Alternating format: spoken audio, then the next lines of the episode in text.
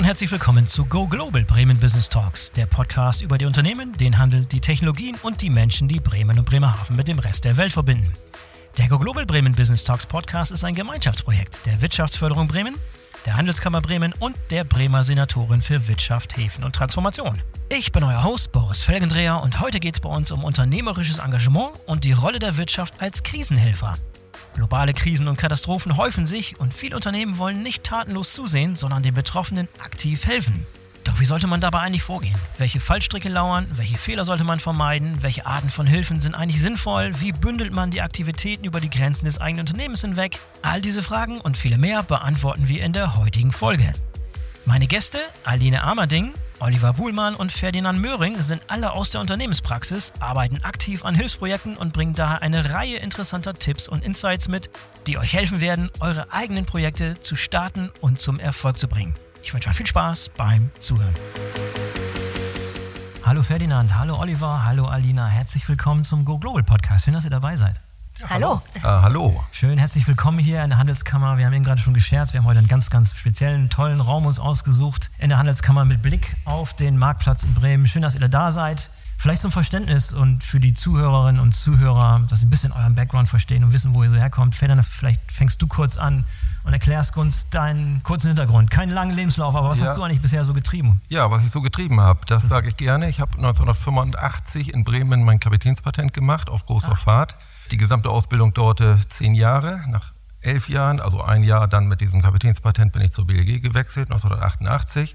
Bin seit 35 Jahren dabei, habe im Konzern, ja, ich denke mal so ziemlich alles gemacht, was man machen kann. Geschäftsführung Autoterminal bis 2012, Containerterminal danach, ja. Breakbike-Unternehmen. Äh, Und parallel dazu 2012 ein bisschen in die humanitäre Logistik reingeschaut und über eine Arbeitsgruppe mit der BVL habe ich Kontakt zum Welternährungsprogramm in Rom aufgenommen und insofern ja, entstand dann eine bisher elfjährige Freund- und Partnerschaft mit der UN-Organisation und darüber wollen wir heute reden, was Mega wir da spannend. tun. Vollblut-Logistiker sozusagen, der so eine Expertise auch noch auf die Straße bringt für einen guten Zweck. Darüber reden wir gleich noch im Detail.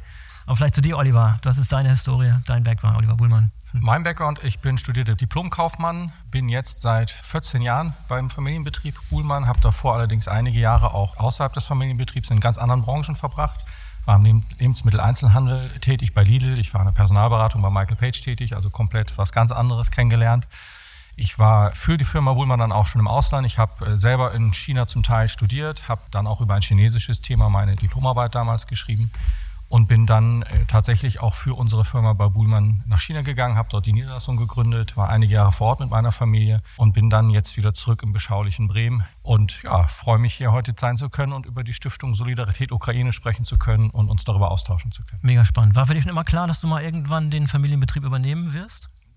Oder gab es Alternativen für dich? Ja, also natürlich, also ist was, wie das so ist, Familie. Ne? Also Aha. natürlich mein Vater, ich habe drei Geschwister, äh, dadurch hat mein Vater zumindest statistisch dafür gesorgt, dass es eine hohe Wahrscheinlichkeit gibt, dass vielleicht einer Interesse dran hat.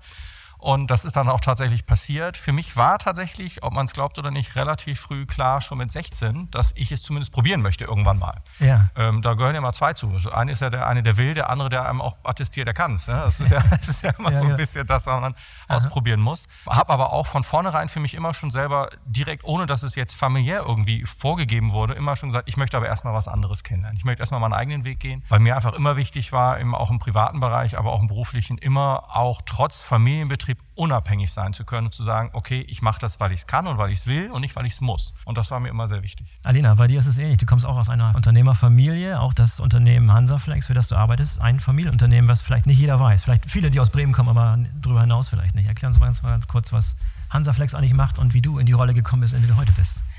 Genau, ja, Hansaflex ist ein Familienunternehmen, richtig. Ich bilde die dritte Generation, mhm. gegründet von meinem Großvater. Bei meinem Vater war das klar, dass er die Nachfolge annimmt und diese Aufgabe auch sehr gut ausfüllt. Bei mir hat der Weg ein bisschen länger gedauert. Ich habe auch einen Umweg gemacht zu einem anderen Familienunternehmen. Da war ich nämlich bei der Firma Buhlmann. So habe ich auch Oliver kennengelernt. Ah, da war ich allerdings in dem Prozess schon so weit, dass ich gesagt habe, ich möchte mich schon mit unserem Familienunternehmen auseinandersetzen. Ich hatte schon ein längeres zweijähriges Praktikum bei Hansaflex gemacht, um mich einfach ein bisschen mit der Hydraulik auch auseinanderzusetzen umzusetzen. Hansaflex ist ein weltweit agierendes Hydraulikunternehmen, sehr technisch aufgestellt und für mich musste ich erstmal identifizieren, ob diese Technik und ich, wir gut so klarkommen, ob ich viel mit Öl anfangen kann. Die besten Monate hatte ich in der Werkstatt, das war echt äh, super, da habe ich am meisten gelernt. Ich wäre auch gerne ein bisschen länger geblieben, aber es war ja nur, um so ein bisschen das Unternehmen kennenzulernen.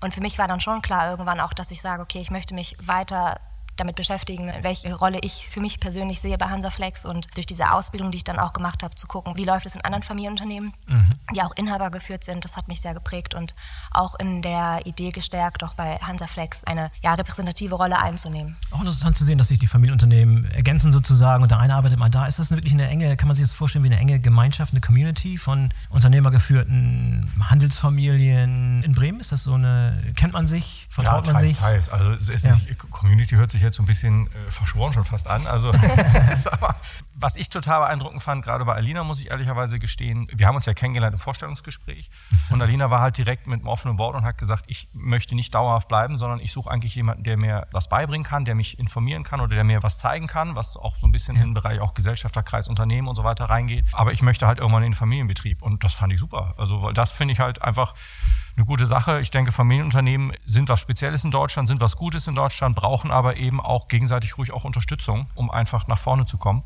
Und das ist das, was ich einfach super fand. Und da habe ich gesagt, gut, dann legen wir los. Und das haben wir dann gemacht. Und so haben wir uns auch tatsächlich das erste Mal dann kennengelernt. Und daraus ist tatsächlich auch eine private Freundschaft entstanden. Vielleicht war Oliver auch nur besonders clever, weil er selber vier Kinder hat und dachte an die Ausbildung seiner Kinder vielleicht. Also klar, es ist ein Geben und Nehmen. Und wie gesagt, diese Freundschaft besteht jetzt auch dadurch, dass wir halt uns eng zusammengearbeitet haben und gut kennengelernt haben. Und seine Kinder sind noch ein bisschen jünger, mal schauen. Die haben noch ein bisschen Zeit, aber es gibt da keine Verschworenheit, wie du Boris meintest, aber schon, also bei uns zumindest ein tiefes Vertrauensverhältnis. Ich glaube, sonst wäre auch gerade dieser nächste Schritt zu sagen, wir gründen jetzt was Eigenes, was unabhängig ist von den Familienunternehmen, was ja die Stiftung Solidarität Ukraine ist, hätte, glaube ich, nicht funktioniert, wenn wir uns nicht so gut kennen würden. Da lass uns gleich mal noch tiefer drauf eingehen. Aber lass uns mal einen Schritt zurück, vielleicht auch ein bisschen so das Feld so ein bisschen aufzuräumen, ein bisschen einzuordnen, was überhaupt diese Krisenhilfe, die von Unternehmen gestartet wird und unternehmerisches Engagement eigentlich heutzutage heißt. Und äh, Ferdinand, du hast eben schon erwähnt, du, du bist schon viele Jahre so ein bisschen, orientierst dich dahin und hast vielleicht auch schon viele Jahre so ein bisschen beobachtet, inwiefern Unternehmen tatsächlich ein aktiver Krisenhelfer sein kann. Vielleicht aus deiner Perspektive, du bist jetzt keiner, der ja. wissenschaftlich sich mit dem Thema beschäftigt hat, aber aus deiner eigenen Perspektive. Wie hast du so die letzten 10, 15, 20 Jahre, seitdem du da schon in die Richtung denkst, wie hast du das wahrgenommen? Persönlich erst einmal hatte ich seit vielen Jahrzehnten, muss ich mittlerweile ja sagen, starkes Interesse an irgendeiner Form von Hilfestellung, die man mhm. mit seiner Ausbildung selbst anderen zugutekommen lassen kann. Infolgedessen hatte ich mich, das war unmittelbar nach Beendigung des Studiums hier in Bremen, hatte ich mich sogar einmal bei der Vorgängerorganisation der GIZ, nämlich bei der GTZ, wie sie damals noch hieß, beworben, um äh, irgendwelche Hilfsprojekte äh, mit begleiten zu können. Das ging natürlich nicht. Was soll die GTZ oder heute die GIZ mit einem Nautiker? Also Schiffe über den Tanganjika-See zu fahren, okay, das wäre eine Möglichkeit, aber da gibt es bereits andere, die das tun. Insofern scheiterte das. Das ganze mhm. Thema begleitete mich immer über verschiedene Organisationen, so Plan zum Beispiel, ich hatte verschiedene Patenkinder auch im Laufe der Jahre bei Plan Deutschland und insofern war das immer ein Stück weit, ich sag mal, interessenweites Steckenpferd auch. Und ja, manchmal bilden sich auch Chancen im Leben, die man gar nicht so sieht am Anfang. Ich hatte 2012 gesundheitliche Probleme und starke Einschränkungen, dass mhm. ich das operative Geschäft abgeben musste in der BLG. Und als, ich sag mal, so eine Art Rekonvaleszenzzeit, die sich daraufhin ergab, die bot mir dann die Möglichkeit, mich mit diesem Thema humanitäre Logistik stärker auseinanderzusetzen. Und äh, das geschah über eine Arbeitsgruppe der Bundesvereinigung Logistik, die äh, zwei deutsche Universitäten zusammengebracht hatte, nämlich die TU Berlin und die Uni Münster die beide in Sachen Humanitärlogistik durchaus schwerwiegendes Wort mitreden oder auch gestalten. Und äh, in dieser Arbeitsgruppe wurde ich dann zum, ich mal, zum maritimen Sprecher ernannt, weil es keine anderen Arbeitsgruppenmitglieder gab, die aus dem maritimen nordischen Bereich kamen.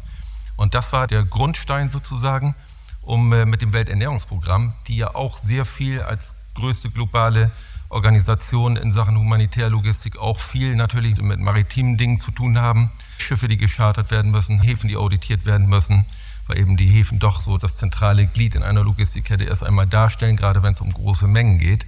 Und das war der Beginn auch für die BLG dann natürlich, sich mit diesem Thema auseinanderzusetzen. Was sich dann stellte, war, ein, war die Frage, belassen wir das auf rein sozialem Engagement, sprich auf Hilfestellung, oder kann man das vielleicht auch noch äh, kommerziell miteinander verknüpfen? Das hat sich sehr schnell allerdings ergeben, indem die kommerzielle Verknüpfung im Zusammenhang mit einer rein sozialen Tätigkeit, die wir dort tun, zumindest meines Erachtens nicht unbedingt förderlich ist. Und insofern sind wir bei dem sozialen Engagement geblieben Ich habe das neben meinen Tätigkeiten auch später, als ich wieder in operativer Verantwortung war, ab 2014, habe ich das parallel zu meiner Geschäftsführungstätigkeit, die ich damals bei der BLG hatte, habe ich das weitergeführt und fortgeführt und insofern immer dran geblieben.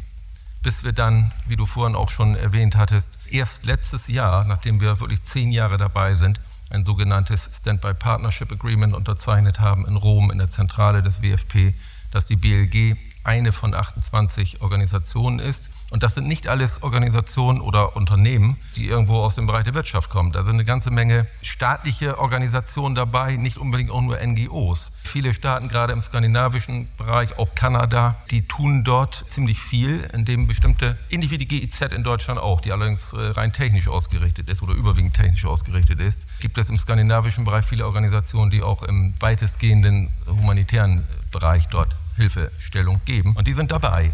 Rein kommerziell möchte ich mal sagen, sind das gar nicht so ganz viele. Das sind sehr große Unternehmen, mit denen die BLG sich auch gar nicht vergleichen kann. Zum Beispiel DHL gehört dazu, Kühn und Nagel, die machen auch da was. Auch eine ganze Menge, auch eine ganze Menge mehr als die BLG, muss man sagen. Aber bestimmte Dinge können wir auch gar nicht leisten. Das wollen wir auch gar nicht leisten. Wir wollen einfach das, was wir über viele Jahre erworben haben und BLG 1877, fast 150 Jahre alt jetzt, hat nun mal den Ursprung im Hafengeschäft und diese Expertise, diese Erfahrung, die wir gewinnen konnten im Laufe der Jahrzehnte, die wollen wir einfach weitergeben.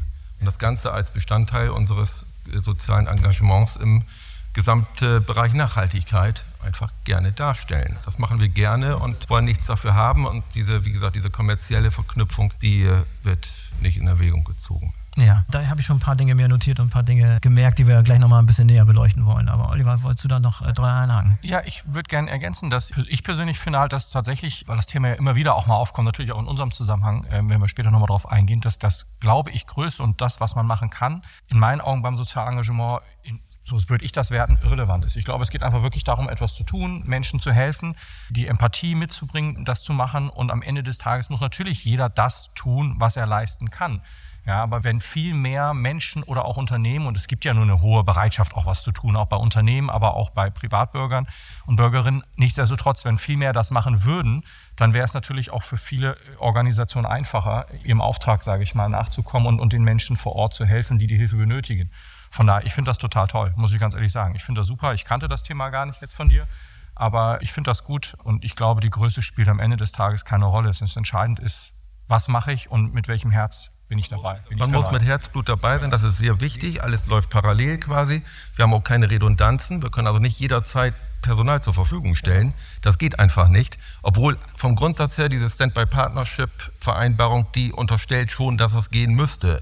Aber wir haben gleich klargestellt, es geht mit uns eben nicht. Und da unsere Expertise, die wir abliefern, doch, denke ich mal, sehr geschätzt wird, geht das auch. Dann kann man auch so eine quasi Nische dort einnehmen und das halt ein bisschen anders machen, wie es passt. Oliver, nochmal bei dir zu bleiben. Wenn du zurückschaust in deine kurze Historie, du bist ja, bist ja noch recht jung, äh, gibt es so ein paar Schlüsselmomente, als du für dich entdeckt hast, dass du dich verstärkt engagieren willst für solche Projekte? Gab es für diesen Schlüsselmoment vielleicht ein Projekt, was du extern gesehen hast, was dich inspiriert hast? Schlüsselmoment gab es definitiv. Da komme ich vielleicht gleich drauf. Vielleicht zur Erklärung, wie komme ich überhaupt dahin. Das, liegt, das ist familiär. Also ich bin schon immer so aufgezogen worden, auch von meinem Vater und meiner Mutter, die immer wieder deutlich gemacht haben, weil mein Vater ist ja auch Unternehmer, ich bin ja die dritte Generation.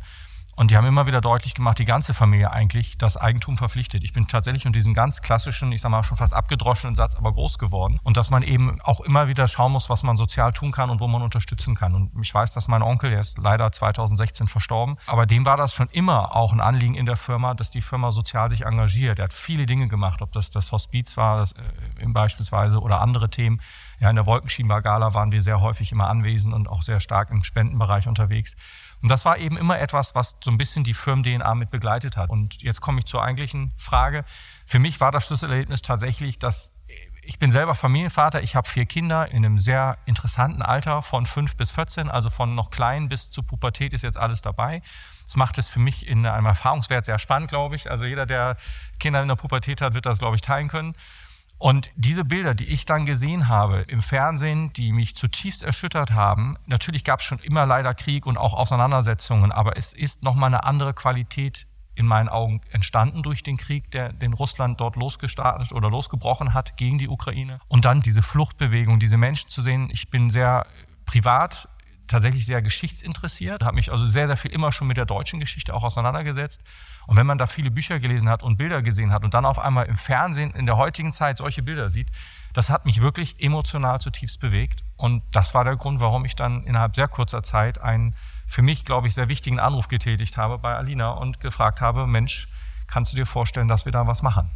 Ja, da kann sie aber, glaube ich, selber was zu erzählen. Ja, das ist ein sehr guter Punkt, den du anbringst, die Bilder oder diese Möglichkeit heutzutage, dass wir wirklich live sozusagen mitverfolgen können, was irgendwo auf der Welt passiert. Also wir haben viel, viel größeres Bewusstsein auch. Wir kriegen sehr, sehr viel mit von den Krisen, die vielleicht immer schon existierten, die aber nur mal ganz kurz in der Tagesschau auftauchen. Kann heute jeder 24 Stunden Live-Berichterstattung sozusagen von den Leuten vor Ort mit Bildern, mit Videos ja, mitverfolgen, was vermutlich auch ein bisschen so das Bewusstsein der Leute geschärft hat. Gibt es für dich, Alina, ein paar Schlüsselmomente oder rückblickend so ein, ein, Ereignis, wo du gesagt hast, Mensch, das hat mich wirklich bewegt, das hat mich aufgerüttelt, das hat mich wirklich in, in diese Richtung gebracht?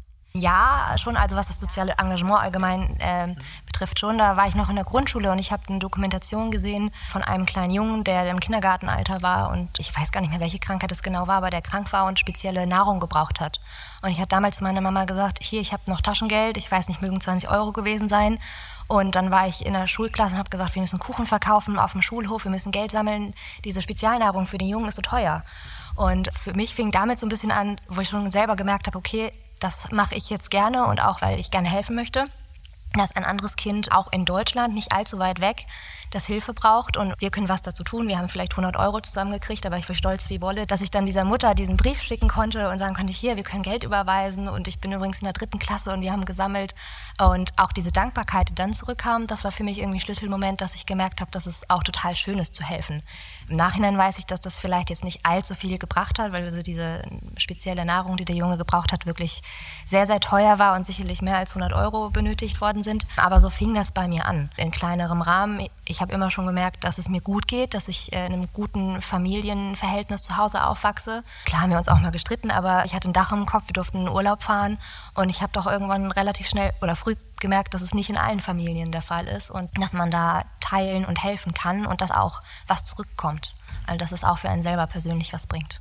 Also wir merken schon, das viel liegt in der DNA der Person tatsächlich, also auch so Schlüsselerlebnisse beispielsweise. Aber ich hatte die Frage, um das wirklich innerhalb eines Unternehmens voranzutreiben, muss es nochmal ganz andere Impulse geben, muss es auch von Geschäftsleitung beispielsweise Signale geben, Ferdinand, vielleicht kannst du uns mal beschreiben, in solchen Strukturen wie bei der BLG beispielsweise, wie entstehen da überhaupt Impulse für solche Projekte, für solche Dinge, für so ein soziales Engagement? Wie sieht das bei euch in so einem, ich sag's mal, Konzern, aber schon einem großen Unternehmen aus? Meine persönliche Erfahrung ist, dass man einige Dinge einfach machen muss. Man sieht was als, ich sag mal, als Beteiligter, als Mitarbeiter, als Führungskraft, wie auch immer. Man sieht etwas, und denkt, das könnte passen. Und dann macht man das. Und wenn man einmal so etwas gemacht hat, natürlich auch in, in entsprechender Abstimmung mit den Gremien, die dazugehören, dann hat man erstmal eine Basis geschaffen, Grundstein. Und dann beginnt danach eigentlich ein Stück weit, ich will nicht sagen das Nachdenken darüber, ob das jetzt äh, zielführend, hilfreich, wie auch immer ist, aber die Wertung dessen, was man dort getan hat, die erfolgt ein Stück weit danach. Es ist immer schwierig, mit einer Idee einfach loszulaufen und sagen, hier, ich habe eine Idee, können wir mal hier irgendwo was tun, helfen wir da mal das ist gerade in einem großen Konzern schwierig, weil wenn sie punktuell irgendwo helfen, dann entstehen Erwartungshaltungen anderswo gleich wieder, weil immer gleich verglichen wird. Warum der oder die, warum nicht ich? Und deshalb ist meine Erfahrung, das vorsichtig zu beginnen, so habe ich das zum Beispiel mit dem Welternährungsprogramm gemacht, einfach dargestellt, dass wir eine große Chance haben als Unternehmen mit dem größten Logistiker, nämlich dem WFP, aber auch gleichzeitig mit einer Organisation innerhalb der Vereinten Nationen, was schon sehr, ich denke mal, auch ein bisschen ja, da steht die im Vordergrund, aber doch ein bisschen dem Renommee irgendwie hilft und, und ein bisschen prestigeträchtig sein kann, sowas. Und dann kam das auch gut rüber. Trotzdem ist es immer, wie du auch sagtest, immer eine, eine, Zweiteilung aus Unternehmen und den Personen, die handeln, mit den, mit den handelnden Personen. Beides muss zusammenpassen. Aber dann versteht auch ein Unternehmen, dass es nicht nur für den Geholfenen oder für die Organisation, der man hilft, von großem Vorteil sein kann, sondern auch für einen selbst. Wir hatten, ziemlich am Anfang war das, als es darum ging, was kann man überhaupt mit so einer Organisation wie dem Welternährungsprogramm zusammen gestalten? Was kann man machen? Dann stellt man fest, die sind diese beiden Organisationen, die sind sehr groß. BLG ist relativ groß, BFP in Rom ist auch relativ groß mit über 3000 Logistikern weltweit. Das kann man nicht mal eben so in einem Gespräch, wie wir hier gerade führen, kann man das nicht evaluieren. Das passt nicht.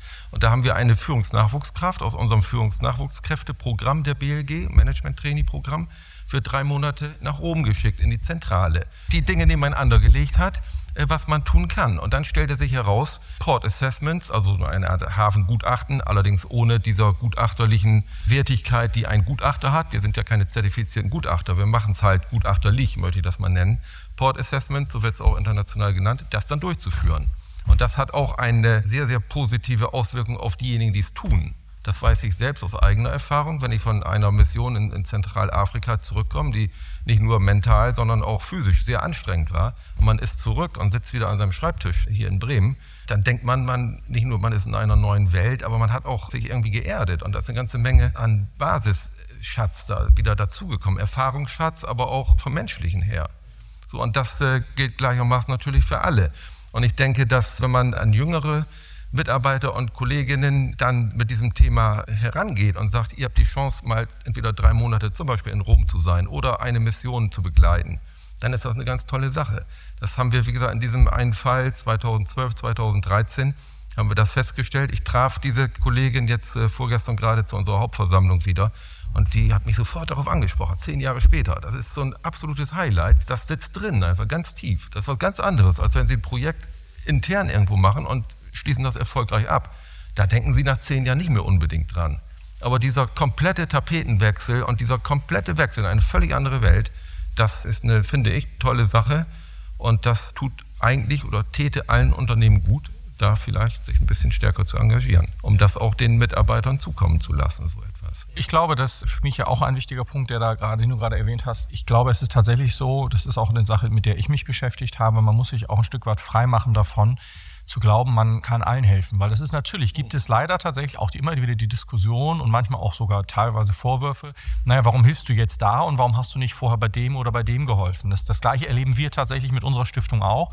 Warum helfen wir jetzt, ich sag mal, den Menschen in der Ukraine vor Ort, bei einem Krieg, der bei ihnen stattfindet und warum haben wir das nicht schon, äh, ich sag mal, in Syrien zum Beispiel getan oder in anderen Regionen der Welt? Und natürlich beschäftigt einen so eine Frage und man nimmt das auch mit und das da habe ich auch mit nach Hause genommen und habe nachgedacht, Mensch, warum hast du das eigentlich nicht getan? Also was ist sozusagen, was ist der Antreiber? Und ich finde, man muss sich da irgendwann ein Stück von frei machen, weil man kann halt einfach nur mal zum einen nicht allen helfen, das funktioniert leider nicht. Ich wünschte, ich könnte, aber ich kann es nicht. Ja, da sind wir bei dem, was kann ich überhaupt erreichen? Ja, was kann ich mir leisten und was kann ich tun? Und auf der anderen Seite, glaube ich, ist tatsächlich für mich ganz entscheidend, für mich sind halt irgendwann, ich wurde halt getriggert durch diese Situation. Warum auch immer, jetzt kann man natürlich vielleicht menschlich vorwerflich sagen, ja, warum hatte ich die andere Situation nicht getriggert?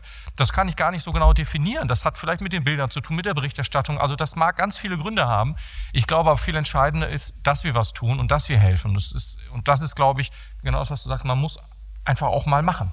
Ja, man muss einfach loslegen und tun und sich dann wirklich von den, ich sag mal, kritischen Stimmen einfach auch frei machen und sagen, wisst ihr was, Leute, ihr könnt gerne kritisieren, aber dann macht doch selber erstmal und differenzieren auch dabei. Einfach nur sagen, warum hilfst du jetzt hier nicht, sondern dort. Das ist ja allein die Art der Hilfe schon. Bei euch beiden ist es ja so, dass ihr eine sehr konkrete Hilfe zu einem sehr konkreten Ereignis leistet. Was wir machen, das ist ja Hilfe in einer es gibt großen Variantenreichtum. Wie hilft man überhaupt? Hilft man, indem man etwas vorbereitet, indem man sich auf mögliche Krisensituationen überhaupt vorbereitet, damit eine Datengrundlage vorhanden ist. Diese ganze Preparedness nennt man das, EPR, Emergency Preparedness Reports. Sowas fertigen wir ja eigentlich eher an.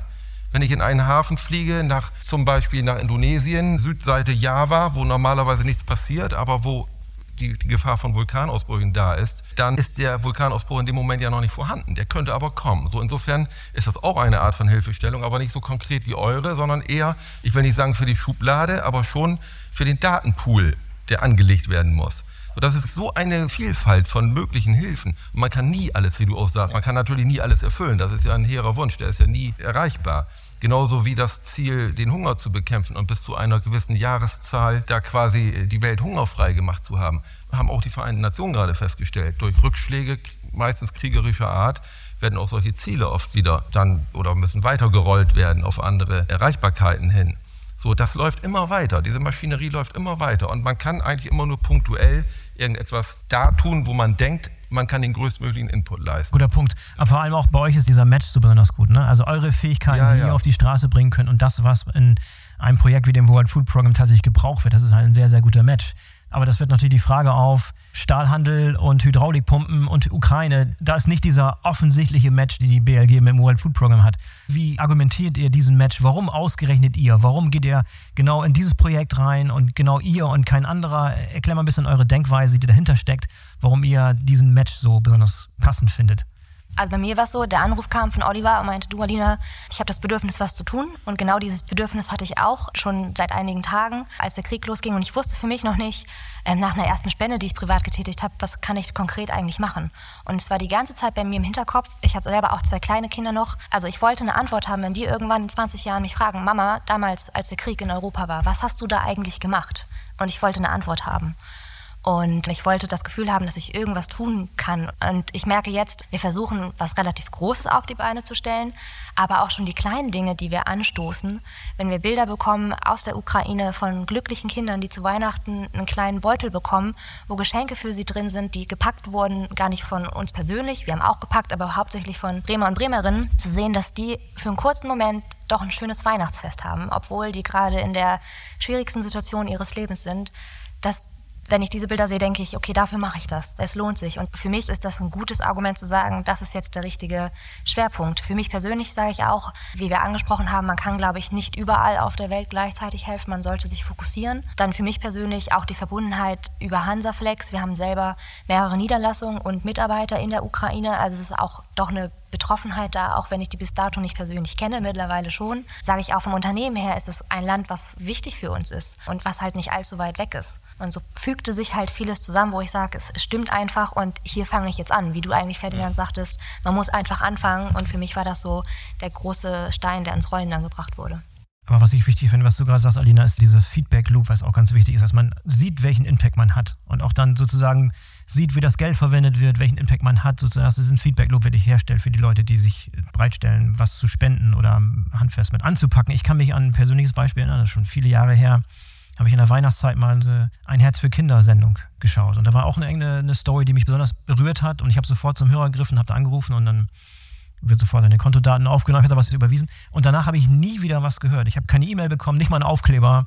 Und das wurde einfach nur abgebucht und da war danach nichts mehr. Ich wusste nicht, wo das Geld verwendet wird, ob das nun wirklich diesem Projekt äh, konkret zur Verfügung gestellt wurde. Und da hat man sich so ein bisschen, ich hätte mir mehr versprochen sozusagen, ne, von diesem, da hätte man mehr rausholen können und hätte mich auch weiter motivieren können, dabei zu bleiben. Aber vielleicht ist es heute anders, ist besser. Das war vielleicht noch eine frühe Phase, damals schon einige Jahre her. Für mich zum Beispiel ist es auch ganz wichtig, wenn wir Spenden bekommen und Oliver und ich sehen ja, von wem Spenden eingehen. Wenn ich die Person kenne, dann rufe ich da an und bedanke mich. Egal, ob das 20, 200 oder noch mehr Euros sind. Überhaupt, dass jemand sich die Mühe macht und uns das Vertrauen schenkt, dass die sagen, Mensch, bei Oliver und Alina und der ganzen Stiftung und die Leute, die da mit was auf die Beine stellen wollen, ist das Geld schon gut angehoben. Das ist natürlich so ein Vertrauensvorschuss, wo ich immer sehr dankbar für bin. Und dann ist es, finde ich, das Geringste, finde ich, dass man sagt, hey, danke für deine Spende, sie ist übrigens angekommen. Und sobald wir wirklich sagen können, da und da geht das Geld hin, werden wir das ja auch kommunizieren. Wenn ein großes Projekt da ist, wenn Frieden im Land sein sollte oder man wirklich sagen kann, wir können jetzt ein großes Projekt starten, solange versuchen wir ja durch kleinere Projekte trotzdem Gutes vor Ort zu tun und ein bisschen Leid überall da, wo es geht, zu lindern. Und darüber kommunizieren wir auch, weil ich glaube, das, was du sagst, dieses Feedback an die Leute ist super wichtig. Und das erkennt man auch dadurch, dass wir ein paar Leute haben, die zum Beispiel Daueraufträge eingerichtet haben, ja. weil die sagen, Mensch, das ist was, ich kann kontinuierlich 50 Euro im Monat kann ich schon zur Seite legen. Das ist bei euch schon gut angelegt und das finde ich total klasse. Also wir haben das beispielsweise ja auch gerade, weil du das Thema Feedback angesprochen hast, was uns wirklich wichtig ist, da wo wir es können, versuchen wir auch Feedback zu geben, also auch den Menschen, die versuchen zu unterstützen. Ich gebe mal dieses Beispiel nochmal wieder, diese Beutelaktion, die wir hatten zum Weihnachten letzten Jahres. Die haben wir nicht alleine gemacht, die haben wir gemeinsam mit der Kirche gemacht, mit dem Pastor Andreas Hamburg zusammen, mit der evangelischen Kirche. Und wir haben da ja über die Bremer Schulen sind wir ja gegangen und haben also die Bremer Schulen angeschrieben und haben sozusagen die Beutel dann im ganzen Bundesland Bremen verteilt und haben insgesamt knapp 12.000 Beutel befüllt zurückbekommen. Auch der Senat hat mitgemacht. Also es war eine ganz große Aktion, wo viele, viele unterstützt haben.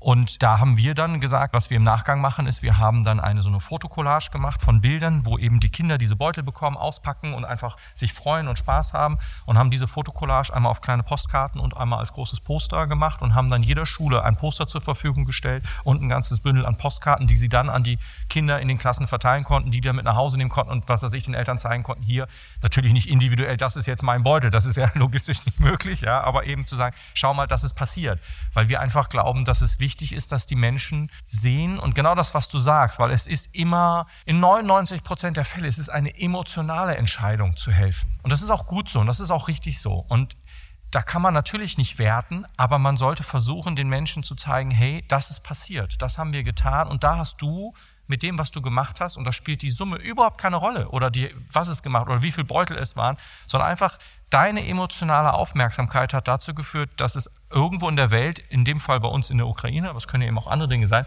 einem Menschen vielleicht, und wenn es nur temporär ist, ein bisschen besser geht. Und das ist etwas, was ich, glaube ich, extrem wichtig finde, dass diese Menschen auch eine Rückmeldung bekommen, da wo es geht. Natürlich gibt es auch Spenden, das haben wir auch, da kommen dann 10, 20, 30 Euro, was total toll ist. Also es geht nicht um die Summe. Nur wenn dann die Spende eingeht und da wird beispielsweise im Verwendungszweck keine Adresse hinterlegt, dann können wir halt auch, wie soll ich den rausfinden, wenn wir ihn nicht kennen? Ja, das ist natürlich dann, da können wir dann gar nicht zurückmelden. Aber beispielsweise jeder, der seine Adresse bei uns in einem Verwendungszweck mit angibt, bekommt von uns auch ein Schreiben. Ja, und da geht es jetzt nicht um die Spendenquittung, falls einer haben will, sondern wirklich auch ein Schreiben, wo wir persönlich unterschreiben, wo wir uns bedanken für die Unterstützung. Ich hätte es vielleicht vorhin fragen sollen, aber habt ihr in der Vergangenheit vor dieser Ukraine-Stiftung schon mal was Vergleichbares gemacht oder war das für euch Neuland? So ein großes Projekt und das war zum ersten Mal oder habt ihr auch in der Vergangenheit schon mal vergleichbare Projekte gestemmt? Also eine Ich Stiftung. Weißt du, wenn, wenn du so sprichst, klingst du so versiert, als wenn du genau weißt, wie man es macht und mit Postkarten und dies. Weißt du, du klingst so sehr, sehr versiert, aber ich, ich glaube, das war auch für euch wahrscheinlich Neuland, oder? Ja, also äh, für mich war es insofern Neuland, dass, also stiftungstechnisch kannte ich mich gar nicht aus. Es war in meinem Leben das erste Mal, dass ich überhaupt mit Thema Stiftung in irgendeiner Form zusammenkam. Alina hat da schon andere Erfahrungen sicherlich sammeln können und dürfen, aber, Aber nicht so positive. aber ähm, für mich war es komplett Neuland. Und ich muss auch gestehen, ich bin da so ein bisschen laienhaft rangegangen. Also ich habe ich hab, ich hab halt diese Bilder gesehen und habe gesagt, gut, wen könntest du jetzt anrufen? Weil ganz alleine habe ich gesagt, das ist schon eine Hausnummer. Ich wollte halt auch was Veritables auf die Beine stellen. Ja, veritabel heißt, dass, das darf ich auch sagen, zumindest von ne, die Einordnung, dass, dass Hansaflex und auch Buhlmann äh, jeweils eine siebenstellige Summe ja zur Verfügung gestellt haben für diese Stiftung. Und das war mir einfach ein persönliches Anliegen, weil wir in der Lage sind, das zu tun. Nicht immer, aber eben dieses eine Mal wollten wir das machen. Und dann habe ich halt erstmal überlegt, okay, wer kommt überhaupt in Frage, das vielleicht auch mitzutragen. Und dann habe ich gesagt, ach, lass uns doch eine Stiftung gründen und völlig blauäugig, ja, so, auch geht ja so ganz einfach so nach dem Motto, ja, und machen wir schon irgendwie. Und dann kam natürlich die Herausforderung, ne? Stiftungsgründung, erstmal gegoogelt, ja, um, gar nicht negativ gemeint, aber wo dann heißt so durchschnittlich in Bremen 12 bis 18 Monate. Ich sage so, puh, oh, das ist aber jetzt, das ist aber jetzt eine Hausnummer, bis, bis das losgehen kann. Und dann habe ich tatsächlich über den Pastor Andreas Hamburg im Rahmen einer Einladung einen Termin gehabt, wo Geflüchtete in der Kirchengemeinde begrüßt wurden beim Frühstück und ähnlichem. Und das war tatsächlich Zufall. Bei genau diesem Termin war dann Andreas Bofenschulte anwesend mit jemandem aus einem Senatsbereich, der eben für diese Unterstützung da war. Und dann habe ich gesagt, weißt du was, da gehst jetzt einfach mal auf den zu und sagst dir, Mensch, wir haben da was vor und ob er denn nicht helfen könnte. So. Und dann hat er natürlich gesagt, klar, im Rahmen seiner Möglichkeit, er kann ja das nicht bürokratisch, sage ich mal, vorgeben, aber er hat natürlich versucht, mit seinem positiven Einfluss das Ganze zu unterstützen und das hat er auch getan. Und wir hatten, wenn man mal überlegt, angefangen hat das Ganze im März, April mit unserer Idee und die finale Übergabe der Urkunde war dann im August. Also das war schon erstaunlich schnell, ja, wenn man so einen Prozess kennt mit vom Finanzamt über Stiftungsbehörde und so weiter. Und die müssen natürlich selbst, also alle haben uns unterstützt, muss ich wirklich sagen. Der gesamte Bremer Apparat hat uns, alle fanden das toll, alle haben versucht zu helfen. Aber natürlich müssen die die gesetzlichen Regularien einhalten und die müssen halt prüfen, wie gemeinnützig ist das und ne, was für Stiftungssatzungen und so weiter. Da gibt es halt viele, viele Vorgaben und Vorschriften und das war dann schon spannend. Und darüber habe ich dann einfach auch eine Menge gelernt, was man so alles beachten muss. Ja. Aber interessant, ich meine, das ist jetzt ein spezielles Beispiel. Du hast zufälligerweise den Bürgermeister von Bremen da. Ja, das war zufällig, ja. Und der hat dich auch noch unterstützt. Es gibt wahrscheinlich tausend Beispiele, wo Leute ähnlich enthusiastisch am Start sind, was Tolles machen wollen und dann in der Tat mit der Realität konfrontiert werden, wo das einfach viel zu lange dauert, viel zu aufwendig ist, viel zu bürokratisch ist, das Ganze an den Start zu bringen. Die habt jetzt jetzt mitgemacht. Vielleicht war es für euch eine besondere Situation, weil ihr, ihr wurdet politisch unterstützt, da wurde euch unter die Arme gegriffen. Aber gibt es irgendwelche Dinge, die ihr euch wünschen würdet, die anders wären, die leichter wären, die es zukünftigen Unternehmen, die sich da engagieren wollen, irgendwie ein bisschen einfacher macht? Dass ihr nicht so einen steinigen Weg gehen müssen, wie ihr den gegangen seid, obwohl ihr diese Unterstützung hattet von Herrn Bovenschulte. Ich muss sagen, so steinig, auch gerade was die Satzung dann war und die Stiftungsgründung war der Weg bislang gar nicht. Da hatten wir schon ein großes Glück. Ob das jetzt vom Support, sag ich jetzt mal vom Bofenschulter abhängig war oder nicht, mag ich nicht beurteilen. Aber ich glaube auch, weil die Sache an sich einfach gut ist und gerade auch Oliver, man merkt, das kann er so gut rüberbringen. Also wir versuchen ja zu zeigen, dass wir auch da voller Engagement hinterstecken.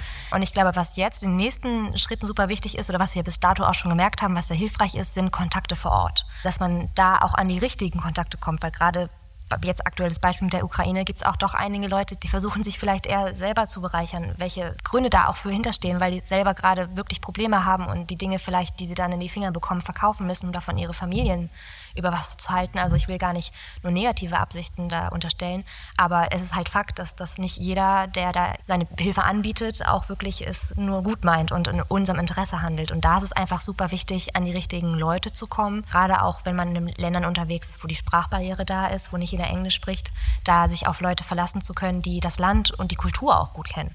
Weil gerade die Kultur ist auch nicht mit der deutschen Kultur zu vergleichen und da haben wir doch gute Erfahrungen gemacht bislang und haben da gute Kontakte erwischt und das ist sehr hilfreich hilfreich. Da hat uns sicherlich aber auch Pastor Andreas Hamburg geholfen. Das möchte ich auch ganz klar sagen. Also er ist ja nun von seinem Hintergrund her die Verbindung zur Ukraine und er hat da ja auch schon gelebt und das sind natürlich alles Dinge, die helfen. Und er kannte natürlich viele Menschen, ähm, auch aus seiner alten Tätigkeit, die er dort ausgeübt hat, dann vor Ort, auch kirchlicherseits. Und da hat er natürlich ganz andere Kontakte, die er zur Verfügung stellen kann. Und das hat uns definitiv enormen Schub gegeben in dem, was wir machen wollen und machen konnten und mit dem, wo wir dann auch sagen können, okay, wir haben die Möglichkeit, konkrete Themen zu bewegen. Ja, das hat mittlerweile, Gott sei Dank, auch größere Kreise genommen. Also wir haben auch schon Hilfestellung dann von der Generalkonsulin aus Hamburg bekommen, die uns mit Listen versorgt hat, was in welchen Regionen gerade benötigt wird. Wir haben teilweise tatsächlich auch Kontakte in, in, in die soziale Infrastruktur einiger Regionen in Ukraine rein. Wir haben Kontakte sogar teilweise dann äh, zu irgendwelchen Militäreinheiten, freiwilligen Verbänden, wo dann eben, ja, da geht es ja nicht um Waffen, das wollen wir auch nicht unterstützen, sage ich mal. Also nicht im Sinne von, weil wir das nicht, es geht halt alles technisch auch nicht, sondern aber die eben sagen, uns fehlt warme Kleidung, ja, uns fehlen Verbandskästen, uns fehlt was auch immer.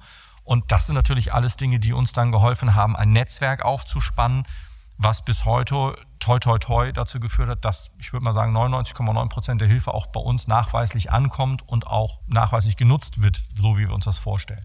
Was wir schon eben auch versuchen, und das ist gar nicht immer so einfach, ist vor Ort dann ja auch ein, ich, Beleg hört sich vielleicht so negativ an, aber ein, für die Menschen eben, die gespendet haben, etwas rückmelden zu können. Wir haben da eben schon drüber gesprochen und dann ist es schon wichtig zu zeigen, hier, wir haben Fotos, wir haben Videos, wir haben äh, irgendwelche Informationen, die wir teilen können man kann nicht immer alles teilen. Da wird dann manchmal auch aus der Ukraine drum gebeten, ja, äh, dann nicht alle Fotos immer öffentlich zu teilen, aus Sicherheitsgründen auch zum Teil. Aber es ist eben so, dass dann wir auch über unsere Homepage und über unsere WhatsApp-Gruppen und so weiter die Dinge teilen können. Und ich weiß auch beispielsweise, dass wir, wir haben ja auch mit einigen Ukrainerinnen und Ukrainern hier in Bremen äh, den einen oder anderen Kontakt und die sind dann in irgendwelchen Telegram-Gruppen organisiert und darüber schicken wir denen dann die Informationen und die verteilen das dann wieder in einem größeren Rahmen in ihren Gruppen wir versuchen halt immer wieder auch eben zu zeigen, guck mal, das ist jetzt konkret passiert. Das konnten wir jetzt ermöglichen beispielsweise. Und darüber hinaus, dadurch, dass man darüber spricht, was man tut, dann entwickeln sich wieder ganz viele neue Türen, die sich dann öffnen. Oder Möglichkeiten sind auf einmal da, weil beispielsweise kam Altenheim auf uns zu und sagte, ja, wir haben hier noch alte Betten. Und das als, ich sag mal, als einfaches Altenheim, die wussten gar nicht, wie sie 16 Betten, die ja auch eine gewisse Größe haben, in die Ukraine transportieren können. Für uns als Unternehmen, die äh, gerade so Rohre, die sind ja ein bisschen größer, also dessen tägliches Geschäft ist, Waren von A nach B zu transportieren, ist es, ich sag mal, ein leichtes, da den Transport zu organisieren. Für ein Altenheim ist das halt was, was nicht deren tägliche äh, Arbeit abdeckt. Und deswegen ist es für die eine Neuigkeit. Und die müssen sich da erstmal in die Prozesse eindenken. Und für die ist es richtig hilfreich, wenn die sagen, macht euch keine Sorgen, wir übernehmen das. Und für uns ist natürlich super, dass wir an solche Informationen überhaupt kommen. Und das entsteht aber nur, weil wir darüber reden, was machen wir eigentlich, wo sind wir gerade aktiv. Und so kommen viele Unternehmen auf uns zu, die sagen, Mensch, wir haben hier noch übrigens das und das übrig. Könnt ihr das abholen? Könnt ihr das gebrauchen? Wo soll ich es hinschicken? Und das ist auch total super. Also das wäre der zweite Tipp vielleicht, neben den guten Kontakten und auch das Vertrauen tatsächlich dann doch in die Leute zu sagen, es wird schon gut gehen ist dann der zweite zu sagen, okay, redet darüber, weil dadurch entwickeln sich ganz viele neue Möglichkeiten, an die wir am Anfang auch gar nicht gedacht haben. Das haben auch schon Arztpraxen bei uns angerufen, wo dann der Arzt gesagt ich gehe jetzt in Pension, also in Rente und meine Praxis wird nicht übernommen. Ich habe hier noch alte medizinische Geräte. Wollt ihr die haben? Könnt ihr die irgendwie in die Ukraine verbringen? Und das ist tatsächlich so ein bisschen über Mundpropaganda. Und ich glaube, das ist genau das, was Ferdinand gesagt hat. Das ist ja auch das, was ihr letztendlich oder was du eben erwähnt hast, als Expertise mit reinbringt. Das ist eben auch manchmal das logistische Know-how und das wird manchmal total unterschätzt. Also eine der größeren Herausforderungen war tatsächlich am Anfang erstmal ein logistisches Netzwerk aufzubauen, auch mit Transportmöglichkeiten, die bereit waren, überhaupt bis in die Ukraine hineinzufahren. Ja, also man muss, da, da herrscht Krieg, ja, da gab es natürlich auch gerade am Anfang ganz viele Bedenken, wenn ich mit meinem LKW da reinfahre, nachher lassen die mich nicht wieder raus, warum auch immer, und dann sitze ich da in einem Kriegsgebiet gegebenenfalls fest. Und das sind natürlich alles Themen, die man irgendwo versuchen muss zu bewältigen. Und wir haben das alles hinbekommen mit viel Unterstützung auch vieler anderer Unternehmen. Also es ist wir für die Stiftung, ja, wir sind die beiden, die die Stiftung tragen, aber ob das eine Firma Vollers ist oder auch andere, die uns da wirklich helfen, das muss man auch mal klar sagen. Also wir haben schon auch ein Netzwerk an anderen Unternehmen, die jetzt nicht aktiv an der Stiftung an sich teilnehmen, die aber uns unterstützen, sei es eben durch zur Verfügung stellen von Lagerhallenkapazität, wo man Waren umschlagen kann, von Möglichkeiten eben beispielsweise die Bremer Spendenstation, die dann ja auch Sachspenden entgegennimmt für unsere Stiftungstätigkeiten von Bremerinnen und Bremern oder auch überregional von logistischen Unternehmen. Also da steckt ja ein ganzes Netzwerk mittlerweile dahinter. Und da bin ich wieder bei dem Thema, was du auch sagtest, äh, mit Personal abstellen. Also ohne meine Mitarbeiterinnen und Mitarbeiter, und ich glaube, das geht Alina auch so bei Hansaflex, die mit viel Herzblut Engagement dabei sind. Also natürlich jetzt ich sag mal, dezidierte Personen, jetzt nicht alle paar hundert, aber wir haben schon bei uns in der Firma zwei, drei Mitarbeiterinnen und Mitarbeiter, die machen momentan teilweise bis zu 50 Prozent ihrer Arbeitszeit und teilweise in die Freizeit hinein nichts anderes, als diese Dinge zu organisieren, zu strukturieren, zu planen, das ist ja gerade, wenn man dann anfängt, eben nicht nur kleinere Sachen, sondern auf einmal so ein Krankenhaus zum Beispiel zu erweitern, was wir jetzt ja machen, Ivano Franzisk beispielsweise, oder ein Altenheim eben dann sozusagen darüber zu verbringen, damit die andere Betten haben und andere Möglichkeiten bekommen, ja, oder auch jetzt, was wir gerade versuchen, auch im Rahmen einer Krankenhausinsolvenz, das ist so das nächste anstehende Projekt, wo wir jetzt gerade versuchen, die Kontakte aufzubauen, dass wir Material von einer Krankenhausinsolvenz sozusagen erwerben und das dann in die Ukraine zu verbringen das ist halt nicht mal eben eine Palettenware. Ne? Das ist dann schon eine Herausforderung, weil wenn das da ankommt und alles ist Schrott, bringt es auch keinem was. Ja, ja Ferdinand, das, was wir gerade besprochen haben, diese Tatsache, dass wenn man darüber spricht, dann öffnen sich Türen, dann kommen Partner auf einen zu, die man gar nicht auf der Uhr hatte und es äh, geben sich völlig neue Möglichkeiten. Diese Art von Netzwerk bauen ist ja auch in dem, was ihr macht, da enorm wichtig. Wie geht das bei euch und ist das ähnlich dort? Das ist schon ähnlich, besonders jetzt in Bezug auf Ukraine und auf das alles, was leider dort passiert ist. Ich sag mal, wir haben es hier mit einem Sonderfall innerhalb Europas zu tun, wo keiner damit gerechnet hat, dass so eine Situation jemals eintritt. In Permakrisengebieten wie zum Beispiel Südsudan, Somalia, Haiti und so weiter, da sind Logistikprozesse sind relativ eingefahren fahren. Ich will nicht sagen, laufen gut. Deswegen gehen wir da auch manchmal hin und machen eine, zum Beispiel eine neue Korridoranalyse, um Schwachstellen zu erkennen und Dinge besser zu machen. Aber im Großen und Ganzen läuft das. Ich weiß, in Somalia oder im Südsudan, um die beiden Länder nochmal zu nennen, einigermaßen, wo zum Beispiel Lagerkapazitäten sind, wie bestimmte Transportdinge funktionieren. Das wusste man in der Ukraine aber nicht. Als das Ganze ausbrach, da stand erstmal die große Organisation, von der ich äh, jetzt schon, für die wir auch arbeiten, vor einem relativ großen Problem wir haben in Europa eine Situation, mit der keiner gerechnet hat. Da ist gar keine Datenbasis vorhanden gewesen. Und äh, insofern stand man plötzlich davor und wollte per Bahn äh, Dinge, Hilfsgüter von Zentraleuropa zum Beispiel in die Ukraine verbringen und stellte fest, oh, da haben wir eine ganz andere Spurbreite auf der Schiene zum Beispiel, muss alles umgespurt werden. Wie geht das überhaupt? So und in dem Zusammenhang hatten wir dann BLG-seitig eine, wieder eine Führungsnachwuchskraft für zwei Monate nach Rom in die Zentrale gegeben, um dort Grundzüge der Logistikplanung erstmal zu begleiten. Und diese Person hat eine Matrix aufgestellt, wo bestimmte Umspurdinge vonstatten gehen müssen, in welchen Ländern, an welchen Grenzübergängen, wie macht man das überhaupt. Da war nichts vorhanden. Und das ist schon ein Stück weit, um auf deine Frage äh, hinsichtlich der Netzwerke zurückzukommen, bildet man da zwangsläufig auch neue Netzwerke. Wir haben als BLG ja selbst eine Organisation in der Ukraine gehabt. Wir haben äh, Autoterminal in Kalinovka in der Nähe von Kiew und auch in Ilyachevsk, äh, Chernomorsk in der Nähe von Odessa dort eine kleine Schifffahrtsagentur gehabt, die natürlich brach liegen im Moment. Da bestanden rudimentäre Netzwerke. So, die haben wir versucht mit einzubinden. Das war nicht ganz so einfach. Dann stellt man fest, in der Ukraine selbst ist es sowieso schwierig. Dann guckt man nach Polen als direkter Nachbar. Was kann man in Polen machen? Wo schaffe ich dort Lagerkapazitäten, aus denen ich dann bestimmte Lieferungen steuern kann, direkt in die Ukraine rein? Da haben sich neue Netzwerke ergeben, zwangsläufig dadurch. Das ist jetzt ein sehr naher Fall. Alina sagte, das ist ja quasi in unserer Nachbarschaft, so dicht bei, was hier alles passiert. Anderweitige Netzwerke, die sind, also, oder der Aufbau von Netzwerken, der gehört teilweise zu der Arbeit oder zu der Aufgabe, die wir leisten. Ich kann noch ein Beispiel nennen, was etwas weiter entfernt ist, geografisch weiter entfernt. Das war die Aufnahme von Logistikdaten am Tanganika-See in Zentralafrika. Also die Fragestellung war, wie bekomme ich eine bestimmte Anzahl oder eine bestimmte Tonnage, eine bestimmte Menge, das ging um 300.000 Tonnen dort, Lebensmittel pro Jahr vom Süden des Tanganika-Sees in den Norden haben wir dort vier Länder, die an diesen Tanganjika-See angrenzen. Sambia im Süden, Burundi im Norden, Tansania im Osten und Demokratische Republik Kongo im Westen. Und dort gibt es Häfen, da gibt es Schifffahrt auf diesem See. Ich habe das auch vorher alles nicht so durchschaut, aber ähnlich wie Küstenschifffahrt hier in unserem Bereich. Da gibt es Küstenmotorschiffe, 1500 Tonnen groß, die fahren auf dem See. Richtig Ladung und so weiter, nicht nur Kanus und nicht nur Passagiere. So, wenn man vor dieser Fragestellung jetzt steht, wie bekomme ich so eine große Anzahl oder eine große Menge an Hilfsgütern pro Jahr von A nach B, dann ist das eine sehr vielfältige Analyse, die erstmal gemacht werden muss. Bestehen Transportkapazitäten? Wenn ja, welche? Sind die schon ausgelastet? Die, die warten ja nicht alle auf so einen Auftrag. Das heißt, es muss was Neues gebaut werden, es müssen Schiffe gebaut werden, es müssen Häfen vernetzt werden.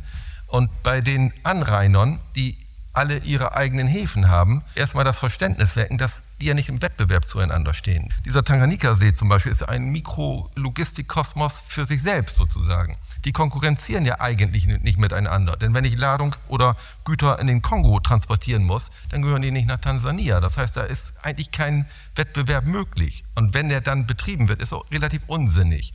Und diese Länder und diese Akteure, diese ganzen Stakeholder, die dort eine Rolle spielen, die zusammenzubringen. Das ist Netzwerken, das ist Netzwerken pur.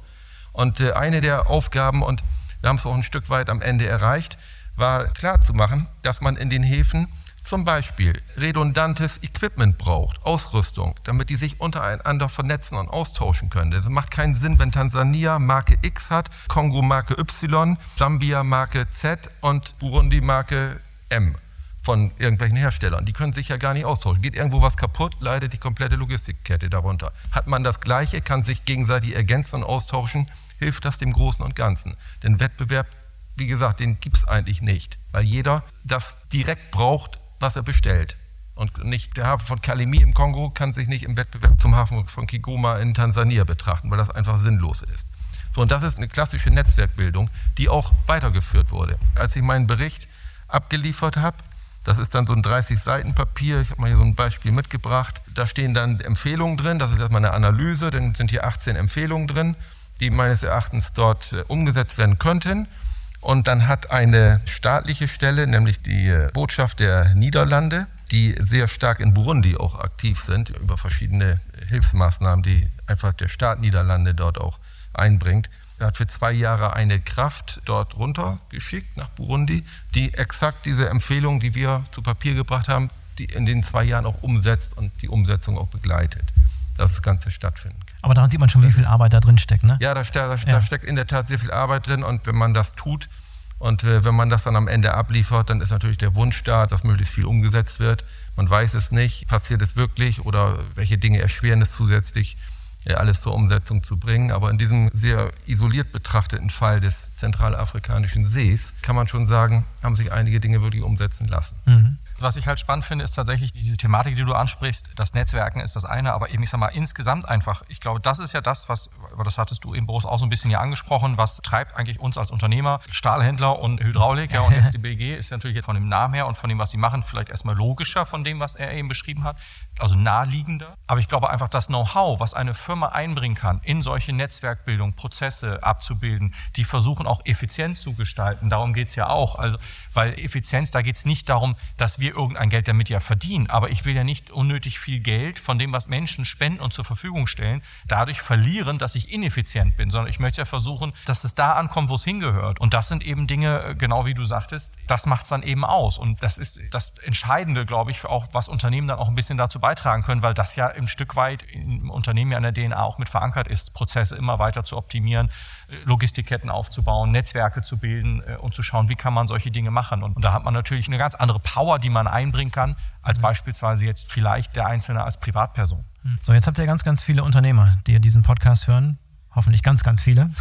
Was wäre denn so euer Wunsch, wenn ihr jetzt eine Botschaft senden könntet? Ihr braucht sicherlich Hilfe, das Netzwerk muss erweitert werden. Was würdet ihr gerne loswerden an die Zuhörer, die sagen, das klingt super interessant, ich merke auch die Leidenschaft und ich verstehe zwar, das ist alles kompliziert, es kann teuer sein, ich muss Leute abstellen, das ist ein Riesenaufwand, aber ich will auf irgendeine Art und Weise hier mithelfen, ich will mit anfassen. Das wäre was für uns. Was würdet ihr denn raten? Wie kommt man ins Gespräch mit euch? Was braucht ihr? Wie kann man helfen? Die Zuhörer, die heute Feuer gefangen haben und dieselbe Leidenschaft gerade entwickeln, die ihr da mit an den Tisch bringt heute. Also Bezug auf uns jetzt speziell, insbesondere in Bezug auf die Stiftung Solidarität Ukraine, einfach sich trauen, mal Kontakt mit uns aufzunehmen und einfach uns anzusprechen, können wir helfen, was können wir tun. Es geht nicht immer um Geldspenden, wir sind auch gerne bereit und hoffen darauf, dass andere Unternehmen vielleicht auch uns Sachspenden machen können oder beispielsweise selber eben ihre Expertise einbringen können, uns vielleicht logistisch nochmal unter den Arm greifen können. Also wir haben ganz, ganz viele Möglichkeiten, wie jemand helfen kann, weil häufig ist ja so, dass viele sagen, naja, Geld, ich habe immer so viel, weil viele machen ja auch was, muss man ja auch fairerweise dazu sagen. Und natürlich muss ein Unternehmen überlegen, okay, wo gebe ich denn jetzt meine Gelder hin? Und die spenden vielleicht schon seit Jahren eben in andere Bereiche hinein und nicht jeder kann eben alles immer machen. Aber das wäre eben mein Wunsch an die Unternehmerinnen und Unternehmer, die uns heute hören und auch in der Zukunft vielleicht dann später nochmal hören in diesem Podcast, dass die einfach ja, wenn Sie Interesse haben und sagen, Mensch, ich würde da gerne irgendwas machen, ich weiß aber gar nicht selber so genau was, einfach trauen, Hörer in die Hand nehmen oder eine E-Mail schreiben. Wir sind ganz nahbar, glaube ich, das kann man schon wahrnehmen. Wir sind ganz bodenständige hanseatische Unternehmer hier und wir sind da relativ offen, anrufen, moin, was kann ich machen und dann legen wir schon los. Dann werden wir eine Lösung finden. Müssen auch nicht zwingend Bremen sein, können auch aus. Kann auch außerhalb von Bremen, sehr gerne. Also selbst, bitte, bitte. Selbst außerhalb von Bremen. auch gerne aus Hamburg. selbst das, genau. Ich habe es gedacht, aber mich nicht getraut zu sagen. Ach, doch, ist doch immer alles. Ferdinand, wie sieht es bei euch aus? Äh, ich meine, du bist jetzt kein offizieller Repräsentant von World Food Program, aber trotzdem kann euer Netzwerk entsprechend erweitert werden. Genau, unser sogenanntes Zuliefernetzwerk an das oder für das World Food Programm. Das kann jederzeit erweitert werden. Was Oliver eben auch sagte, Geld spielt gar keine Rolle dabei. Wir haben uns bewusst gegen Geld entschieden, sondern wirklich ausschließlich für die Expertise. Denn äh, wie der Chinese sagte, wenn jemand hungert, gib ihm eine Angel und kein Geld. Oder kein Fisch, sozusagen. Der Fisch ist dann halt weg und die Angel, die ist ein bisschen nachhaltiger. Mit dem Grundsatz gehen wir daran und wollen das auch weitermachen. Und oftmals stellen sich Fragen hinsichtlich bestimmter, nicht unbedingt nur logistischer Dinge, sondern auch technischer Art, die wir als BLG und auch ich persönlich überhaupt nicht beantworten kann sind ja da nun auch nicht allwissend und können nicht alles leisten, was abgefragt wird. Und insofern ist auch eine Vernetzung äh, vor Ort auch ruhig, ich sag mal, durch periphere Dienstleistungsarten, durch technische Dinge, was ich eben schon sagte und so weiter, ist höchst willkommen. Also kann ich nur bestätigen und wiederholen, Hörer zu haben, E-Mail schreiben, wie auch immer, in irgendeiner Form Kontakt aufnehmen. Wir werden euch unterstützen. Wir werden definitiv Links in den Shownotes hinterlassen, auch Background-Informationen, Hintergrundinformationen zu eurem Programm, um das nochmal ein bisschen zu recherchieren und konkrete Ansprechpartner und Möglichkeiten mit euch in Kontakt zu treten. Alina, letztes Wort, bevor wir unsere Runde schließen? Ja, für mich ist auch wichtig, dass man in Kontakt tritt und darüber spricht, weil wir haben zum Beispiel auch Aufgaben zu verteilen, nenne ich es jetzt mal, die man vielleicht gar nicht so auf dem Schirm hat. Aber zum Beispiel muss ja auch unsere Homepage gepflegt werden oder wir müssen an unseren Social-Media-Auftritt vielleicht feilen. Also wenn da jemand Lust hat, sich zu engagieren, super gerne. Das ist vielleicht nicht das Erste, was einem einfällt bei einer Stiftung, die in die Ukraine den Wiederaufbau unterstützen möchte, aber auch das gehört ja dazu. Und von daher freuen wir uns auch über PR-Unternehmen oder Leute, die es einfach können und Lust haben, sich zu engagieren. Und von daher gibt es schon immer noch Aufgaben, die man übernehmen darf. Oder Podcaster, die euch mal einladen in den nächsten Podcast. Zum Beispiel. oder das. genau.